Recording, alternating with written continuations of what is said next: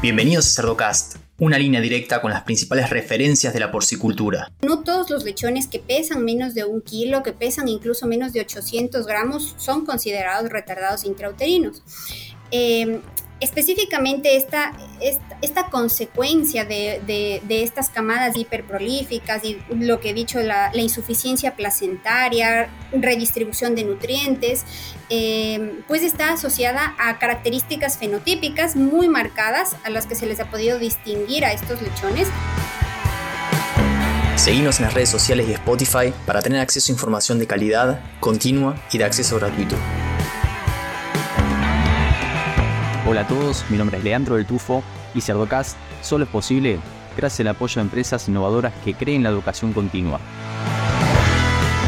SUNY, brindando soluciones biotecnológicas con valor agregado. DSM, Nutrición y Salud Animal, moldeando el futuro del cuidado de los cerdos. Zoetis, el líder global en salud animal. El ANCO, es ver crecer a nuestros animales con salud. Innovative Heating Technologies, pensando en energía, bienestar animal y equipos construidos para durar. Bienvenidos a un nuevo episodio de Cerdocast, este espacio para tener charlas técnicas con los principales referentes de la industria porcina. En esta ocasión tengo la suerte de presentarles a la doctora Sandra Villagómez.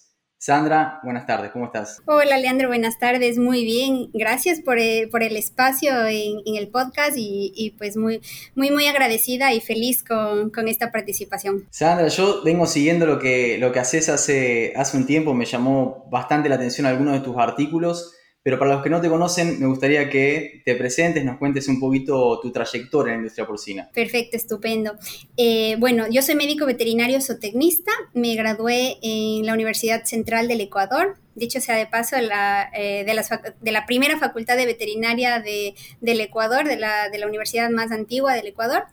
Em, cursé una maestría en producción y sanidad animal en la Universidad Complutense y Politécnica de Madrid eh, justo eh, es una maestría que apoya mucho eh, una de las instituciones más de, más de mayor referencia que tenemos en la nutrición, en la producción animal, como es FEDNA. durante este periodo, de, este periodo de estudio intensivo en la maestría, pues estuve muy vinculada con la alimentación y la producción de, de monogástricos, aves y cerdos. Y eh, posteriormente tuve la oportunidad de ligarme a uno de los grupos de investigación más fuertes que tiene España, como es el, grupo de, investigación en la Universidad Autónoma de Barcelona, el SNIVA, que es eh, el Servicio de Nutrición, Investigación y Bienestar Animal.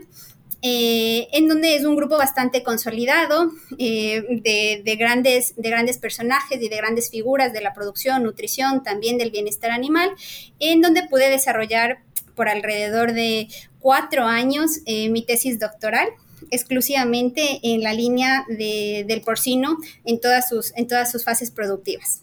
Asociando un poco eh, la nutrición con respecto, bueno, a otros temas un poco más de detalle, eh, que justo hablaremos del día de hoy, programación fetal, entre otros temas, eh, junto con, con varias líneas genéticas que, que, son de interés para ya la industria a nivel mundial. Excelente. ¿Y ahora qué estás haciendo?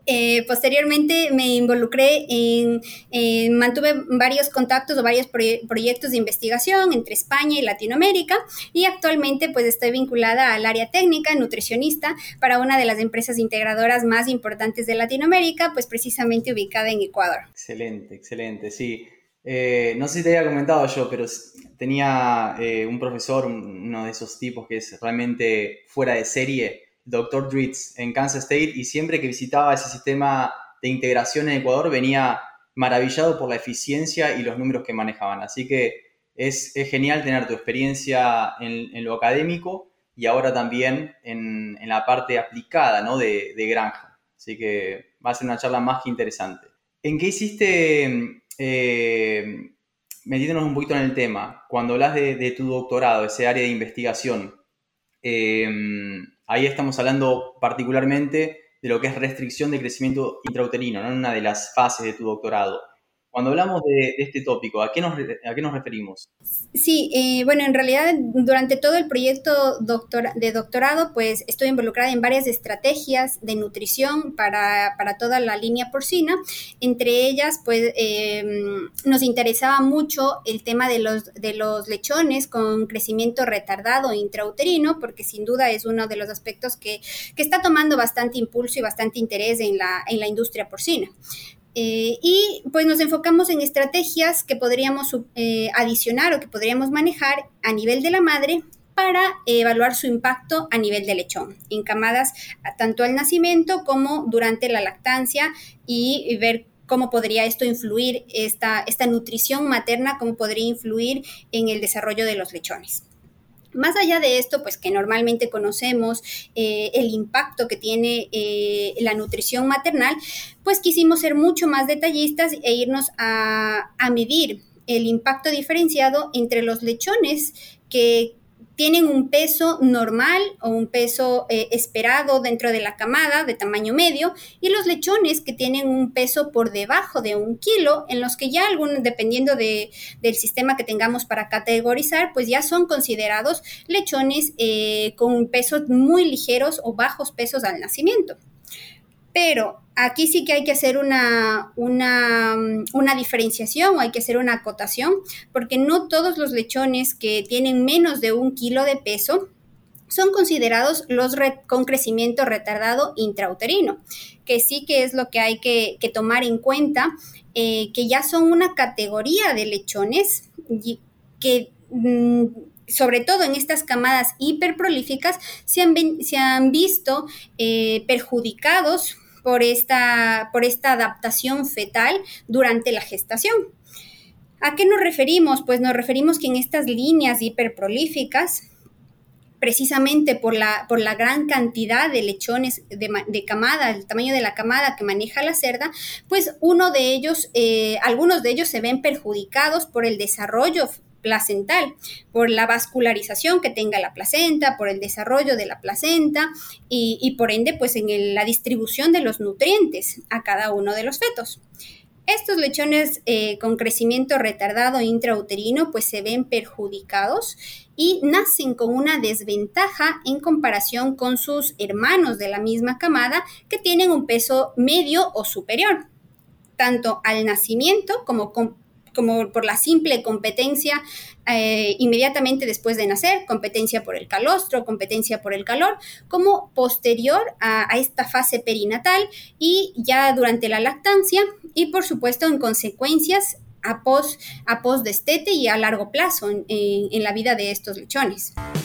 Y Cerdocast solo es posible gracias al apoyo de empresas innovadoras que creen la educación continua. Drown Nutrition, líder global en nutrición animal Provimi, Cargill, 35 años de experiencia en nutrición animal. Lican, experiencia y compromiso con la calidad. Giga, la fusión de la sencillez y el alto desempeño. Acá estamos hablando de que con la hiperprolificidad también se empiezan a, gestar más, mayor número de, fetos, pero el tamaño del útero no tuvo una, adaptación para, esa cantidad, ¿no? Entonces se genera una competencia incluso intrauterina. Eh, ¿Y cómo hacemos para diferenciar aquellos lechones que son de bajo peso al nacimiento de los que tienen un retraso real y, en términos de, de desempeño productivo, ¿cuál sería la diferencia entre estas dos categorías? Muy, muy importante volver aquí a, retomar lo que había mencionado. No todos los lechones que pesan menos de un kilo, que pesan incluso menos de 800 gramos, son considerados retardados intrauterinos.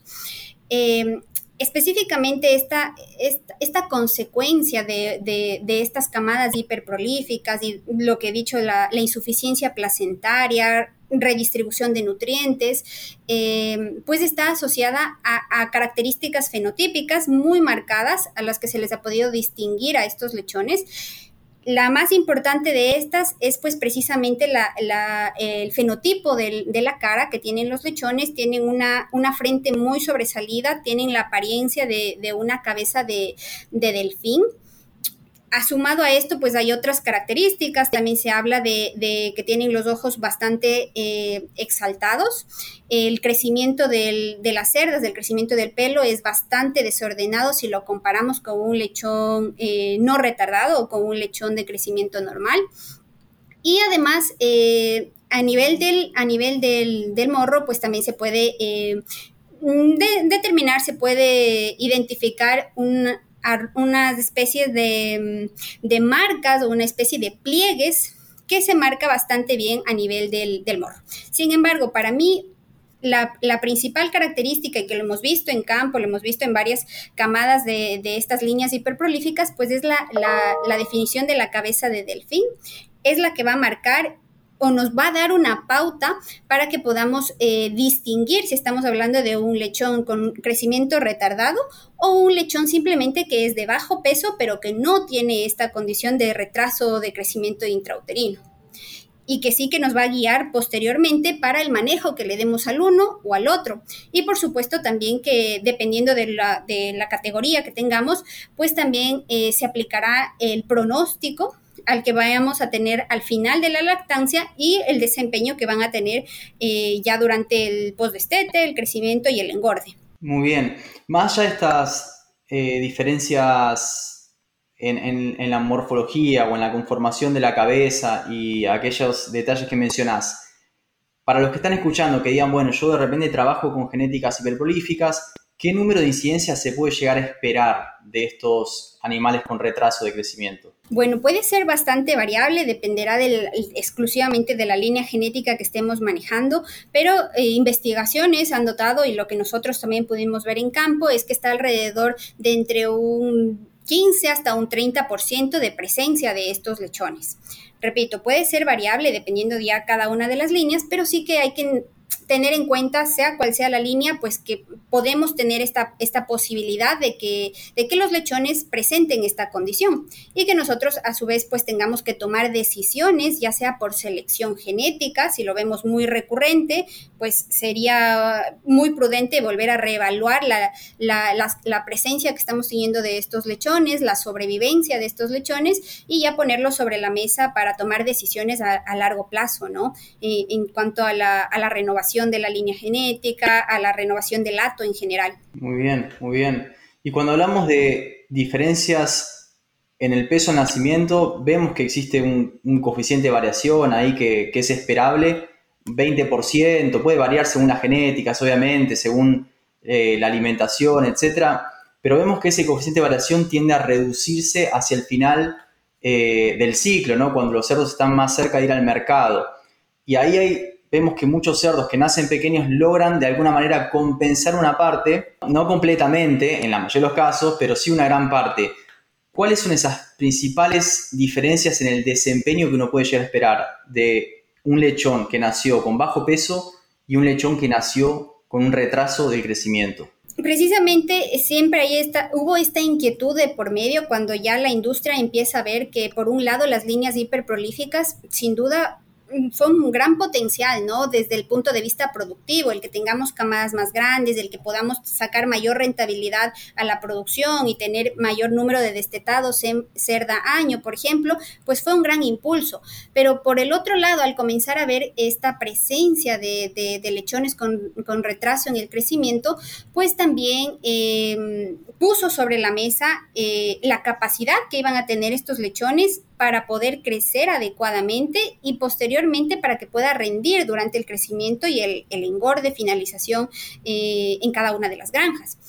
Entonces, aquí la, hipótesis surge eh, precisamente en una de, mis investigaciones del desarrollo de mi tesis, surge en qué hay detrás de, este fenotipo, ¿no? Justo lo que tú decías, Leandro, a más de allá de, ver el, fenotipo, de ver las características morfológicas, eh, génicamente, la configuración génica va a dar una ventana, va a dar una oportunidad para que estos lechones puedan desarrollarse y alcanzar este crecimiento compensatorio que sí que estamos acostumbrados a, usualmente verlo, ¿no? Después del post-destete. Y hemos visto a, nivel de campo, a nivel práctico, pues que, estos lechones que, que, tienen un bajo peso al destete tienen esta oportunidad para, crecer. En el caso de los retardados intrauterinos, pues explorando investigando, indagando un poco más a nivel génico, un poco más a detalle, pues se ve que em, esta misma condición desarrollada durante el, durante el crecimiento gestacional, pues ya les condiciona y les, y les, les pone en desventaja a la hora del nacimiento. Por ejemplo, tienen, se ha visto que tienen muchísimas eh, o tienen, eh, tienen una limitada eh, reserva de energía al nacimiento, por lo tanto serán menos resistentes a las, al cambio de temperatura en el, en el nacimiento, en la paridera, eh, tendrán menos vitalidad para poder competir y acceder al calostro. Posteriormente, en la competencia con sus, con sus hermanos en la camada, pues también tendrán esta, esta dificultad y ya explorando génicamente en lo que conocemos como la programación fetal, que ya está muy, está destinada o son estos eventos que ocurren, está marcada por los eventos que ocurren durante la gestación, pues ya están en, eh, en desventaja. Tienen una menor respuesta inmune, tienen eh, la expresión de sus genes que codifican tanto las, eh, las que codifican las, las proteínas de respuesta inmune, tienen una menor expresión, tienen una menor expresión también de los genes de transporte de nutrientes a nivel del intestino, por lo tanto ya vienen condicionados. Tienen también eh, a nivel del intestino, morfología del intestino, se ha notado también, se ha identificado que su pared intestinal es muchísimo más delgada, tanto a nivel de estómago, y duodeno, yeyuno, ilion y demás. Por lo tanto, ya les pone en desventaja a la hora de aprovechar esos nutrientes. Esto está muy relacionado también pues con la, con la capacidad de absorción que van a tener las vellosidades, el área, la superficie disponible. Em, adicional se ha visto también y en una de las investigaciones que, precisamente hicimos pues vimos que eh, tienen tienen una mayor expresión de genes que están relacionados con el estrés y también enzimas que están relacionadas con, eh, con estos factores antioxidantes, es decir, que no van a poder, por más que las, las, la, estrategia o la intención sea permitir su, su, su misma competencia con hermanos, ya génicamente están en desventaja, están ya condicionados a tener un menor rendimiento productivo, a tener un menor rendimiento a nivel inmunológico y por lo tanto también pues eh, a nivel productivo al final del día. Exacto, no, y a nivel de supervivencia y desempeño. Y con esta, esta es una de las preguntas no, no acordadas, pero ¿sabés si hay algún tipo de, de número en, términos de qué mortalidad más se puede llegar a esperar en esta categoría o, o cuánto sacrifica en, en, lo que es la ganancia de peso diaria? Eh, debería probablemente venir esto de algún tipo de metaanálisis, ¿no? Como para que sea robusto, pero ¿Tenés alguna, alguna idea de qué es lo que podemos esperar? ¿En qué se traduce todo esto que venís mencionando? Sí, mira, de forma general, eh, la mortalidad de estos lechones durante la lactación, desde todo el sitio de lactación, pues estima que es entre un 15 o un 20%. Es decir, todos, es, un, es una mortalidad bastante alta que está asociada a esto y pues viene justificado por todo lo que hemos comentado. Son lechones menos vitales, lechones menos competentes, con una, inmadurez, de por sí los lechones tienen una inmadurez al nacimiento, estos aún más vienen condicionados. Entonces, eh, la mortalidad que se ha estimado, a, grosso modo, en, la, en o en estos sitios, pues está alrededor de un 20% que si luego lo extrapolamos ya a granjas de una gran escala productiva, pues es un impacto bastante importante. Y esto sin sumarle, si ya en términos económicos nos vamos al análisis, pues habrá que sumarle también eh, el espacio que va a ocupar cada uno de estos lechones y al final eh, los kilos que vamos a poder, si es una explotación de engorde, pues los kilos que vamos a poder recuperar, la uniformidad de carcasas que vamos a poder tener eh, y sin duda, pues si estamos destinando mano de obra, esfuerzos, nutrición para poder desarrollar a estos lechones. Entonces, si lo miramos desde un punto de vista holístico, es, es, un, es, una, es una de los grandes desafíos que tiene la industria para poder, eh, para poder desarrollar estrategias de cómo manejar a estos lechones. Quizá me estoy adelantando un poco, pero eh, a nivel, ya se está manejando a nivel de, selección genética, se está ya viendo, se está buscando, eh, si, en, en, un inicio pues la, la idea fue ir por una selección con, camadas más, eh, con camadas hiperprolíficas, ahora se está poniendo los ojos en, eh, en seleccionar en contra de la presencia de estos lechones con, retraso intrauterino.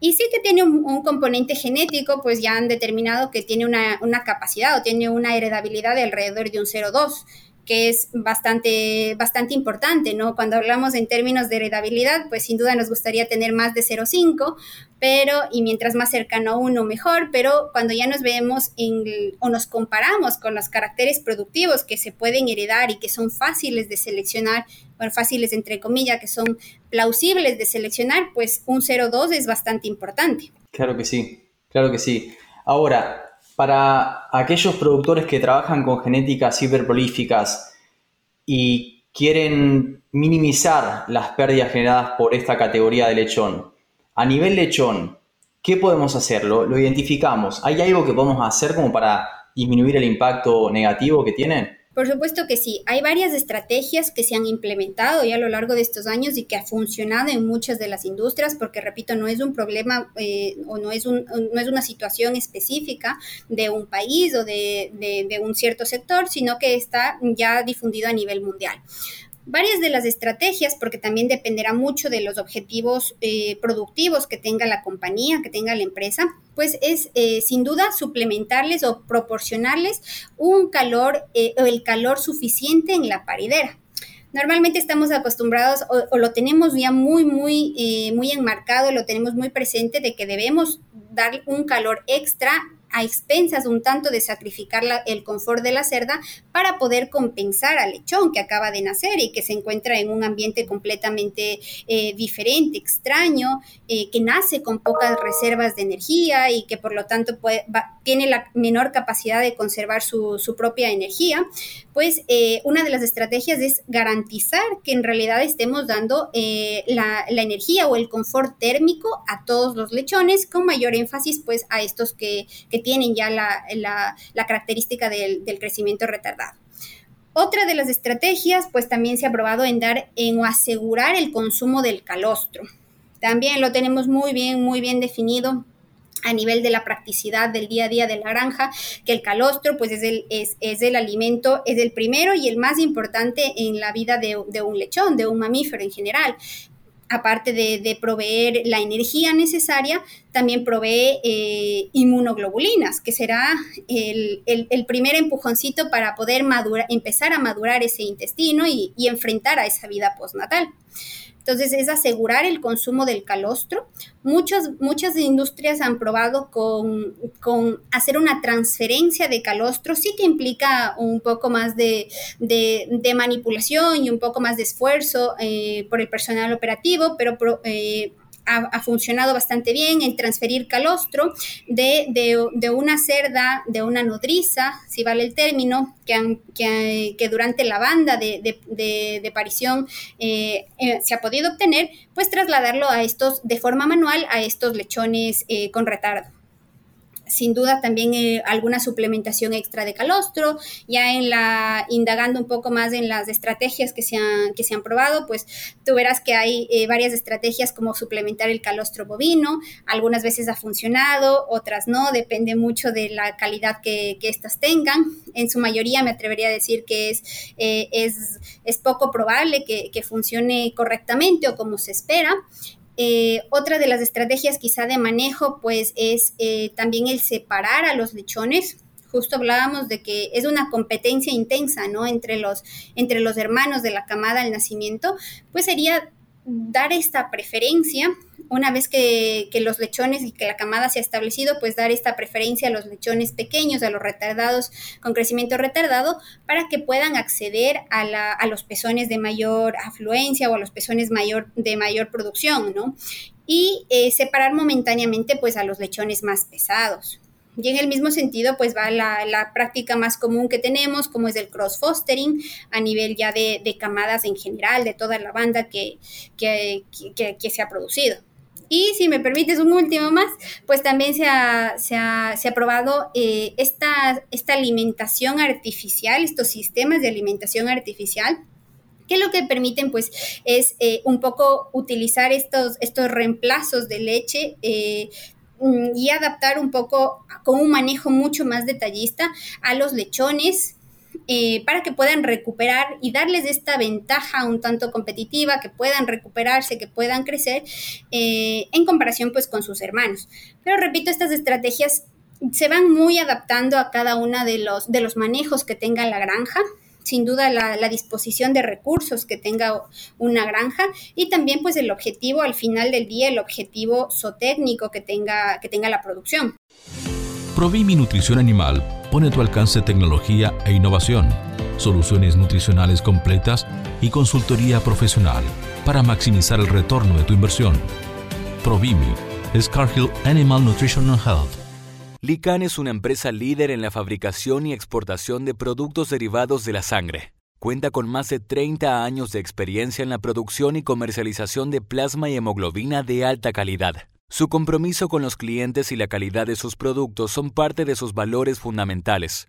Posee plantas procesadoras en Chile, México y Paraguay, y clientes en más de 15 países. Sandra, ¿hay algo de diferente que se haga en los retrasados de lo que se haga en los pequeños? Cuando uno dice darle la oportunidad, la oportunidad de que calostren, hacer calostramiento secuencial, etcétera. ¿Hay algo en particular que se haga específicamente para ellos, algún tipo de cuidado especial que uno tenga que tener? Nada en particular. De hecho, es, eh, es lo que se recomienda que se le dé el mismo cuidado que a un lechón pequeño.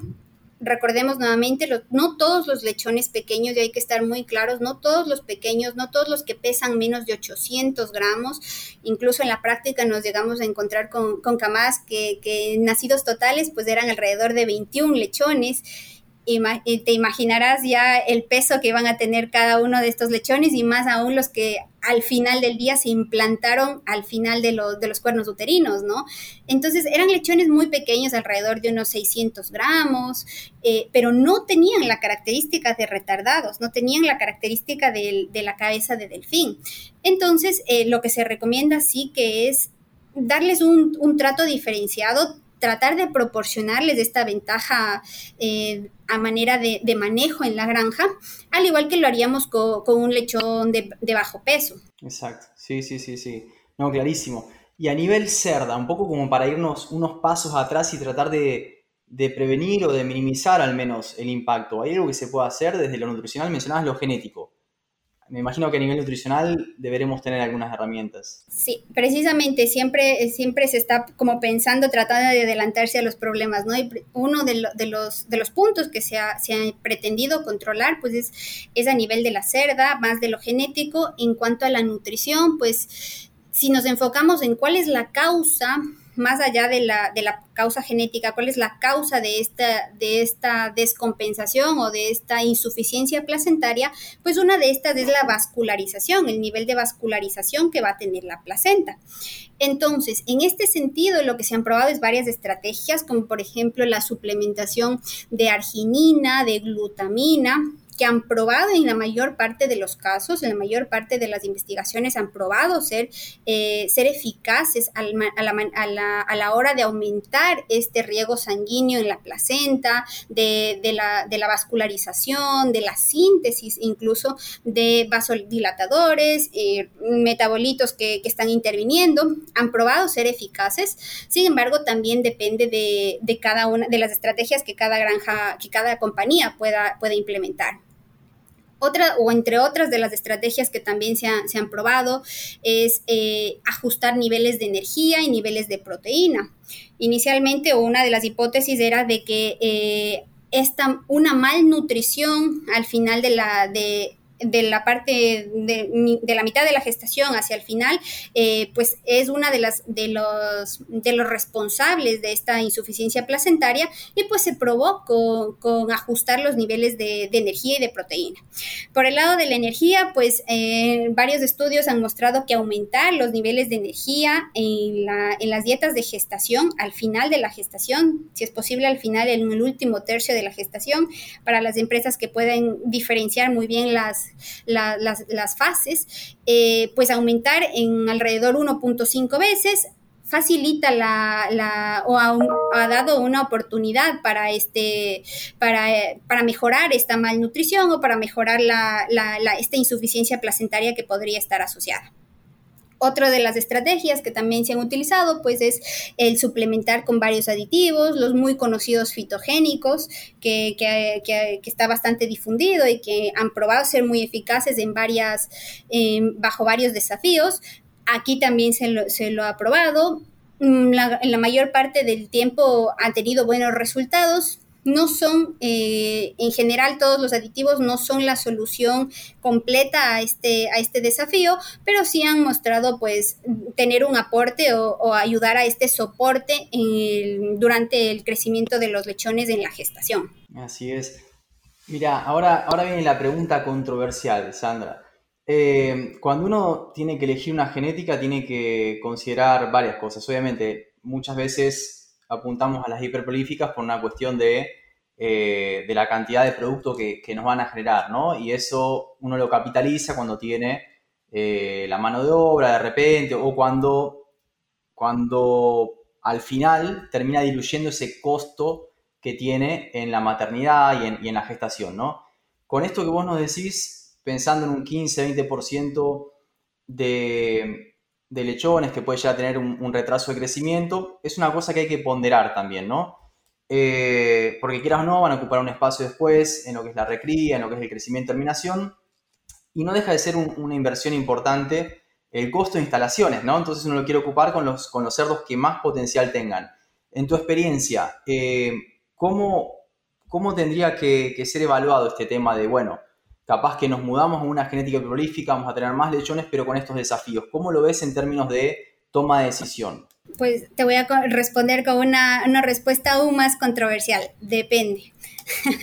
depende, depende un poco de, las características que tenga la compañía, que tenga la, granja, pero si, si a la hora de, de, tomar una decisión, pues yo si pusiera sobre la mesa eh, la, capacidad que va a tener la, granja de designar un, personal extra a este, a este manejo y sobre todo un personal bastante comprometido, porque al final del día eh, en cualquier industria necesitamos personal comprometido, pero en estos sectores que son un poco, un poco más sensibles aún, maternidades, manejo de cerdas, eh, asistencia al parto y demás, pues se requiere un, un, mejor y un mayor compromiso del, personal.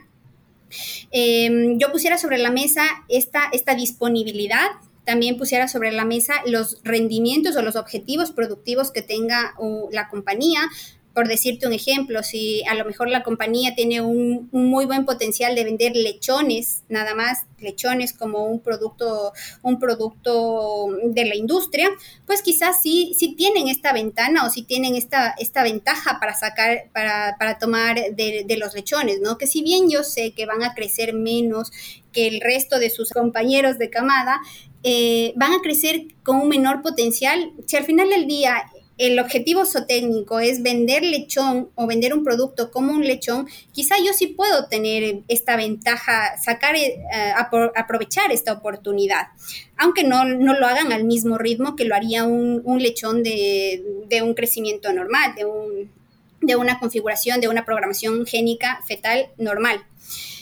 Entonces dependerán mucho de esto, de las decisiones que se puedan tomar a nivel de, compañía, de empresa, pero eh, sin duda hay, ventajas, ¿no? Hay, oportunidades, ¿no? No todos los desafíos suelen ser, eh, suelen ser desventajas, sino mm, siempre tratamos de, de verlas como una oportunidad para adaptarnos y para crecer y sacar lo mejor yo lo pondría sobre la mesa y a la hora de tomar decisiones, pues también evaluaría el, nivel de compromiso que va a tener eh, el personal con el que contamos a nivel de la granja. Sí, sí, sí, sí, sí. Sí, considerando que, las realidades cambian, ¿no? Uno, por ejemplo, acá en Estados Unidos ve que, bueno, que el, el recurso de mano de obra es muy limitado, entonces obviamente no se le puede dar este tipo de condición y así todo uno ve este tipo de genéticas también acá, ¿eh? ¿eh? nada más que tiene mucha menos asistencia y por lo tanto mayor mortalidad eh, predestete. Sandra, ¿algún comentario final que quieras dejar antes de pasar a la parte de, denominaciones? Eh, pues eh, de manera general quisiera eh, quedarme con, una frase que siempre la tengo yo presente, no todos los desafíos son desventajas, son oportunidades que podemos tomar. A veces cuando, cuando nos enfrentamos en el día a día a algún desafío que, nos, que sale fuera de nuestro control, pues lo podemos ver como una desventaja, pero considero que siempre se debería ver como una oportunidad para mejorar, adaptarnos e incluso tomar como una ventaja competitiva a nivel del mercado me quisiera quedar con esto, al igual que con la, con la idea de que eh, siempre teniendo un compromiso con, todo el personal que está a nuestro alrededor, ya sea en la parte productiva, nutrición, manejo, sanidad, todos los pilares que conocemos de la producción, pues vamos a poder obtener los mejores rendimientos, sea cual sea la línea genética con la que podamos estar eh, involucrados o lo que nos podamos inclinar. Y pues sin duda en no tener este temor de, ir probando nuevas estrategias nutricionales que si bien a, un inicio pueden ser, pueden representar una incertidumbre, al, al, irlas adaptando al día a día de, nuestra, de nuestro manejo, pues pueden representar y pueden resultar en un gran hallazgo. Ese es otro también de las, de las cosas con las que frecuentemente me encuentro a nivel ya del día a día de, de la práctica, de no solamente la porcina, sino toda la industria en general. Eh, ese, ese, ese desafío que tenemos que superar y, y, que vamos a, poder adaptarnos a las, nuevas, a las nuevas exigencias del mercado, nuevas exigencias a nivel regulatorio, bienestar animal, que tenemos muy, una presión bastante importante.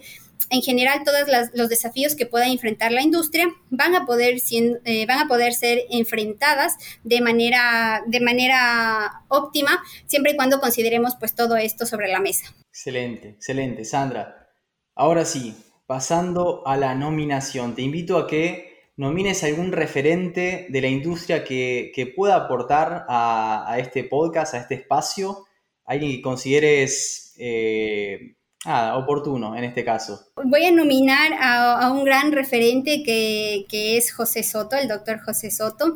Eh, sé que tuvieron ya la primera, la primera parte, pero esta puede ser la oportunidad para, para una segunda parte, para una continuación de los, de los temas tan interesantes que, que él tiene por contarnos. Y también quisiera poner a alguien más sobre la mesa, que, es a Eduardo Rosa Medina, doctor Rosa Eduardo Medina, también uno de los, de los grandes personajes que tiene la nutrición porcina y, pues que estoy muy segura que, tiene, eh, tiene grandes, eh, grandes aportes para la, para la nutrición latinoamericana y pues mundial a nivel del sector. Excelente, Sandra, los vamos a invitar. Eh, bueno, te agradezco muchísimo tu participación, que nos compartas tu experiencia de doctorado, tu experiencia práctica, tus opiniones, eh, más que valioso todo lo que aportas. No, muchísimas gracias a ti, eh, Leandro, y por medio de ti, pues, eh, a, toda la, a todo el equipo que está detrás de esta realización y que, pues nada, sigan, sigan haciendo el excelente trabajo que hacen. Yo lo aprecio mucho, lo valoro porque es la manera en la que podemos llegar a, a muchos espacios y pues todos tenemos el objetivo en común que es ser mejores cada día, ¿no? E impulsar esta productividad, ser más, más eficientes. Entonces me alegra muchísimo, me satisface mucho este tipo de espacios y pues nada, que, sigan, que sigan haciéndolo tan bien como lo hacen. Muchas gracias por esa evolución. Hasta la próxima, Sandra. Gracias.